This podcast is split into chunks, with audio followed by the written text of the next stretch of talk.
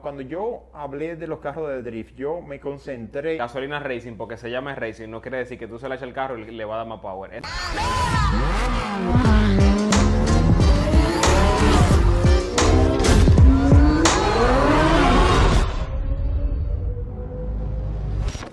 Y hoy estamos aquí en el segmento Top Driver, aquí en el show de los conductores de Driver Show. La verdad que súper contento de tener un episodio más con nuestro hermano Juan Almonte, un segmento en el cual ustedes aprenden y que la gente siempre reacciona. Así que hoy vamos a tener preguntas, los drivers siempre preguntan, ponen ahí abajo en la caja y si no ponen en la caja no escriben por DM, si no por DM no ponen en comentarios, pero siempre están ahí activos. Hicimos una recopilación de algunas preguntas que caen en este segmento para que las responda el maestro Don Juan. y le vamos a dar con todo el lado. Exactamente. Entonces vamos arriba de una vez. Así mismo estamos haciendo un programa diferente, esta vez eh, recogiendo todas esas preguntas de ustedes, tanto en YouTube como, Miguel. como, como lo que tenemos en Instagram, atendiendo a todas sus eh, preguntas. Vamos a ver qué, qué tenemos, Miguel. Vamos arriba entonces de una vez con la primera pregunta del día. La gente se activa con No anoté diantre, no anoté aquí el, eh, quién fue que la hizo. Pero después que te la haga lo voy a buscar. Vamos a ver.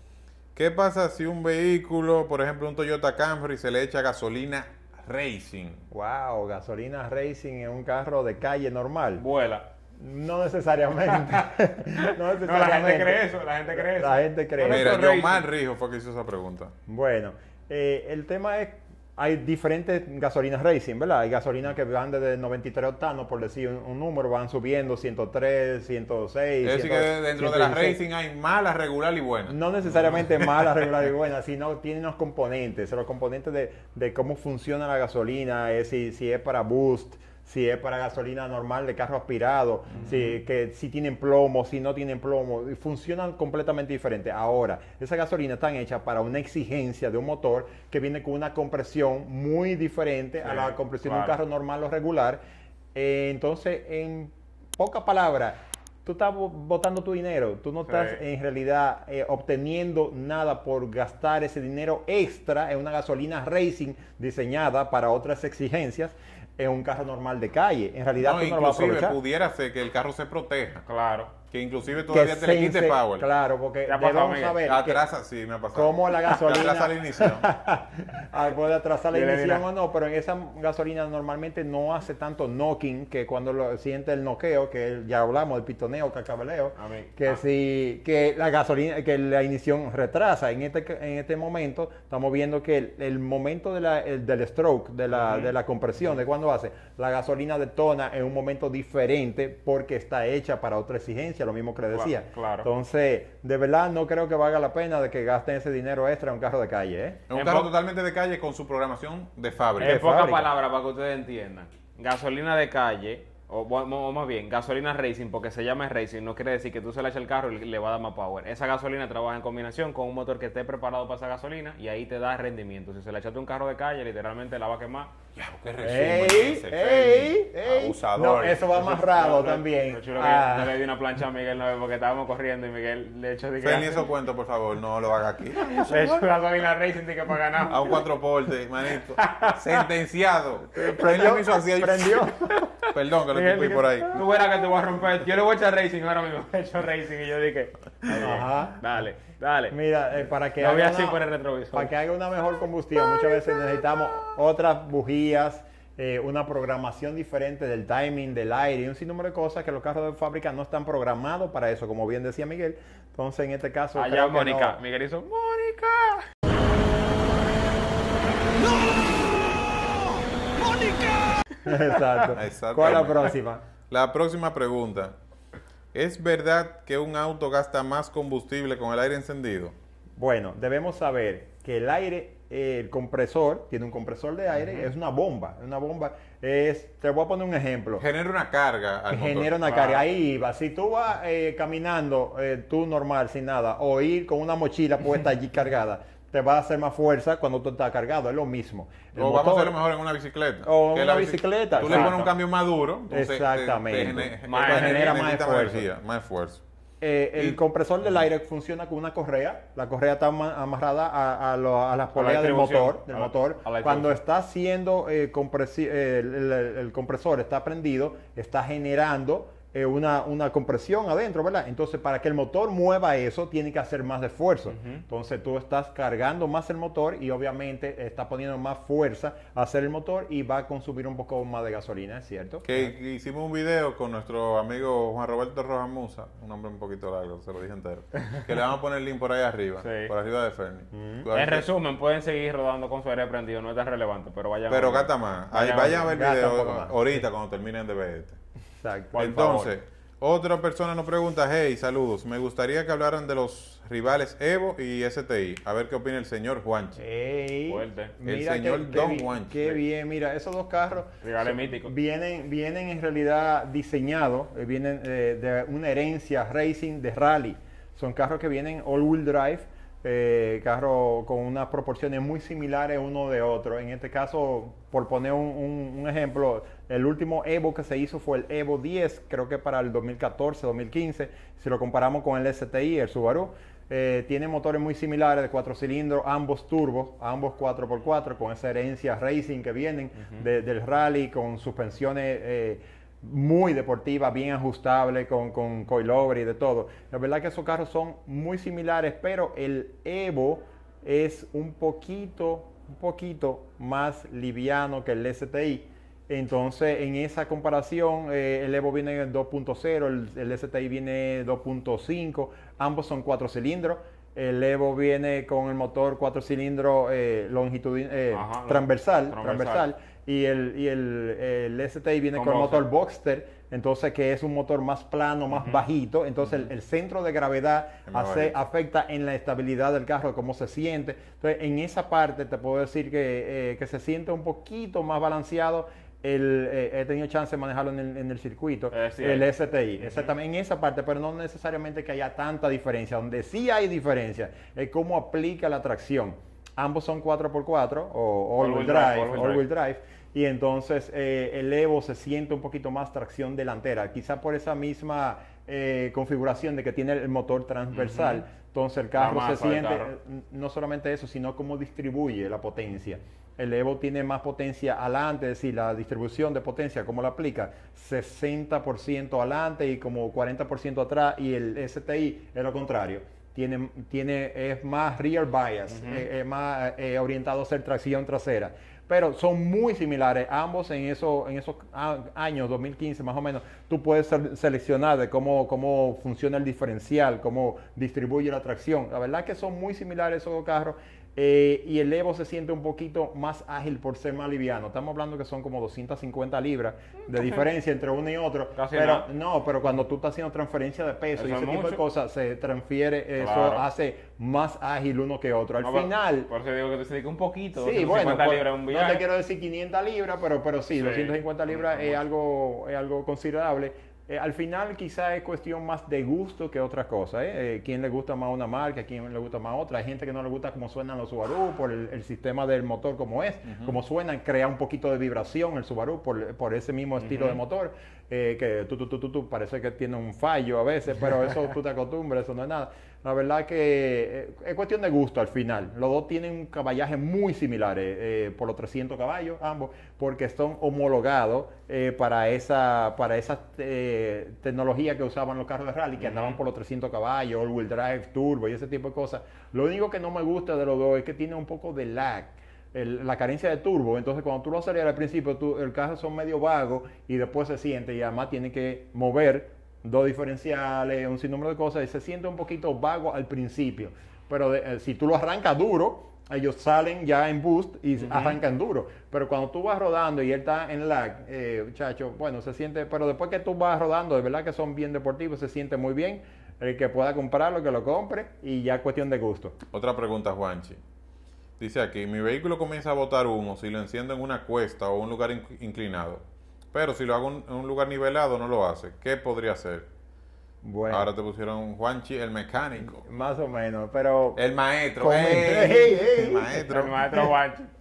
Mira, aunque no sé el tipo de carro que estamos hablando, no sé la- las características del carro que estamos hablando, pero me suena rápidamente así que tiene que ver con algún tipo de válvula de ventilación del motor, de esas válvulas que tienen que ver con recirculación de aire de- y, de, y de vapores gases, del motor, de gases. gases del motor. Entonces que cuando está inclinado, eh, no hace su función bien y entonces está respirando y por eso hum- humea. Cuando digo está respirando es que, que está dejando pasar un chin de aceite, lo que fuera. Entonces me imagino que tiene que estar por ahí. Eh, me atrevo a pensar que un carro quizá un poquito usado, con muchas millas, muchos kilometrajes, un poquito más viejo. Entonces me imagino que tiene que estar por ahí ese tema. Eh, tengan O puede ser que tiene una, una gotera de aceite que cuando el carro está inclinado cae justo arriba del mofle También. y le evapora. Bueno, lo que pasa es que le para ser. que le evapore tiene que estar bastante caliente el Ah, carro. bueno, y lo acaba si de acaba de prender. no está No caliente. pasar, eh, Mala- mala mía. Es Sí, bueno que, aprovechando eso que dice Miguel, eh, si usted le cambia el aceite al carro en algún momento y cae un chin de aceite en el mofle o eh, en el múltiple de escape, cuando el carro después vaya rodando, que coja temperatura, va a oler mucho aceite, aceite quemado, y es que está eh, eh, quemando Liqueando, ese eh, aceite ese aceite que ya está puesto ahí arriba. Eh, sabemos que el aceite cuando está en, en superficie caliente, eso es lo que hace. Así Claro. que no se asusten, pero puede pasar. Sí. Súper. Excelente, entonces nos vamos con la otra. Estimados, excelente cada uno de sus episodios, no me lo pierdo, sigan así. Pregunta, ¿por qué no mencionaron el Lexus IS300 o Alteza Ajá. cuando hablaron de los vehículos a utilizar para el drift? Ajá. Ya. Ok, bueno, es una buena pregunta. Ha- Hay otra gente que hablaron también del Chaser. El Chaser es un Toyota grande, no sé si lo han visto, No. que también me hicieron lo la visto. pregunta. Sí, claro que sí. El Chaser, muy famoso en Japón. Es un carro, pero son carros grandes. Y, es y- como y que hay unos Toyota- Lexus igualito también. Eh, No. no. esto parece un Toyota Crown. Parece un Toyota. Crown Ah, largo. Así. Eso ese se llama es- Chaser, el JX100. Eh, que esos carros le ponen los motores 2J. Y de verdad que, pero son carros, cuando yo hablé de los carros de drift, yo me concentré en los carros que han ganado campeonato. ¿no? Ganado campeonato en Estados Unidos, en Japón, en, en Europa, con los Serie 3, que, que han sido de los más exitosos. En, en Estados Unidos, ya los carros que mencioné. Entonces, cuando él menciona el, el IS, ¿verdad? El IS no ha sido tan exitoso. El carro es chulo, pero no ha sido tan exitoso por el tema de, parece que no han desarrollado muy bien el tema de las suspensiones, los brazos de, de Link. Ese carro lo han cogido en muchas partes del mundo para hacerlo y lo ha hecho bien, pero no ha sido el más exitoso de todos los carros. Sin embargo, el Chaser, que no es tan famoso, ha ganado campeonato en Japón. Eh, pero yo me concentré en mencionar, eh, porque para el gusto de los colores, hay muchísima gente que le va a gustar quizás los lo, lo, eh, rotativos, los FD Ujú, o los FC, no sé, tú sabes. Pero en realidad yo me concentré más en los carros que han sido ganadores, Sí. porque Que las, dimensi- ya. dimensiones de los chasis, las dimensiones entre ejes, les favorecen para un sinnúmero de cosas, mejor balance o hacen más piezas. Hay un sinnúmero de cosas que van eh, de la mano de otra, pero sí es un buen carro, eh, incluso para tú aprender eh, algunas cosas básicas de drift. Aquí hay carros que se rentan. Yo, yo conozco unos compañeros que tienen unos carritos de práctica, se llama unos missile car, que son unos carritos para darle piña, y, y que son chulos. Yo lo he manejado, son chulos. Pero no es que yo cuando dije eso era en base a los carros que No, es habían que te ganado hiciste un top campeonato. 10 de lo Sí, mejor sí, que, sí, lo que claro, ganado. claro. Excelente. Entonces, la otra pregunta. Eh, ¿Qué es el doble embrague? ¿Cuál es su función? Y si es y si tiene ventaja contra la normal. Y también pregunta que si eso ayuda en el drift. Bueno, mira, es una pregunta eh, eh, concentrada en el drift.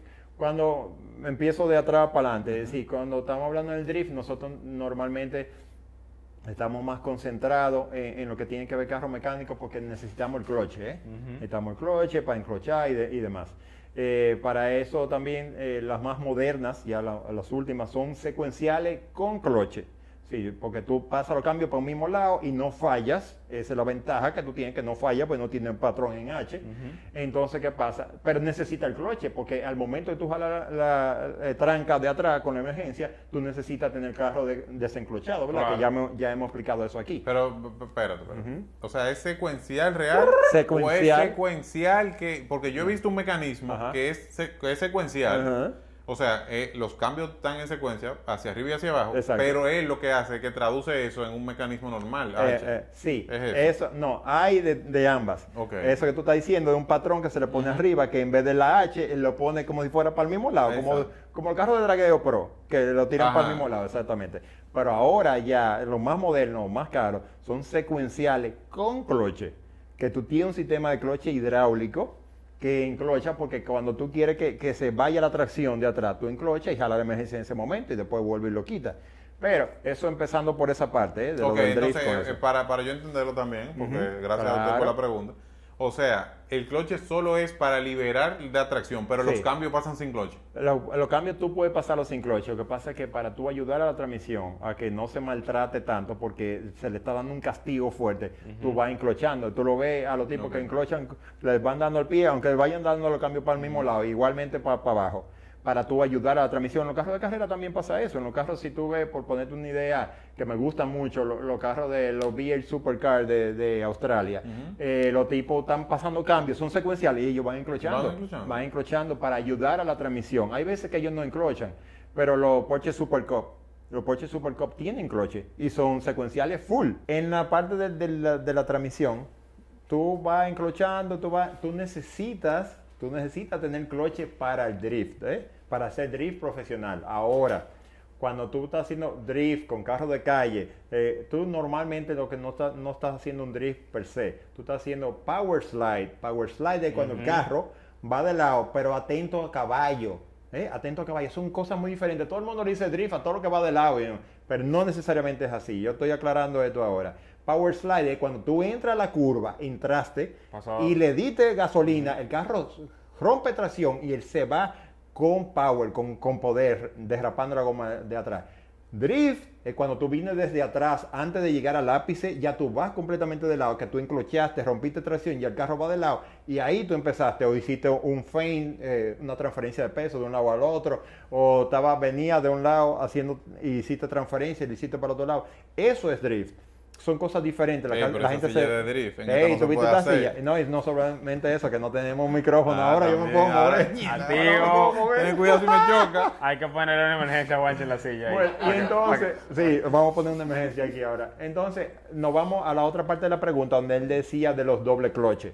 Los doble cloches son transmisiones automáticas modernas que tienen dos cloches, cierto, pero esos dos cloches tienen una función y es para que sea más rápida la transmisión, para que cuando vaya a cambiar, él va en primera, ya tiene segunda enganchada, de que tú pones segunda y pones tercera, de que tú le das, ahí está la segunda, no tiene que hacer un mecanismo de cambiar de un lado al otro, pero sigue siendo una transmisión automática, sigue siendo una transmisión, no es mecánica, lo que pasa es que tiene un mecanismo donde usan dos cloches, es una transmisión compuesta donde tiene los, los cambios pares y nones Exacto, engrampados así, diferente. de- en diferente y entonces lo que va seleccionando y lo va poniendo cada vez que tú pones un cambio ya tienes preseleccionado el otro Es lo, para que es sea es lo último en caja de cambio. Sí, eso es lo último que hace el cambio, aunque hay algunas de las normales que la han mejorado, Mejorado, sí, para claro. hacer un poquito Ajá, más ajá. rápida, no sé qué, pero definitivamente, eh, incluso los carros ya mucho más modernos, en este caso lo- lo- el carro que usan las transmisiones ZF, no sé si te han dado cuenta, Sí, sí.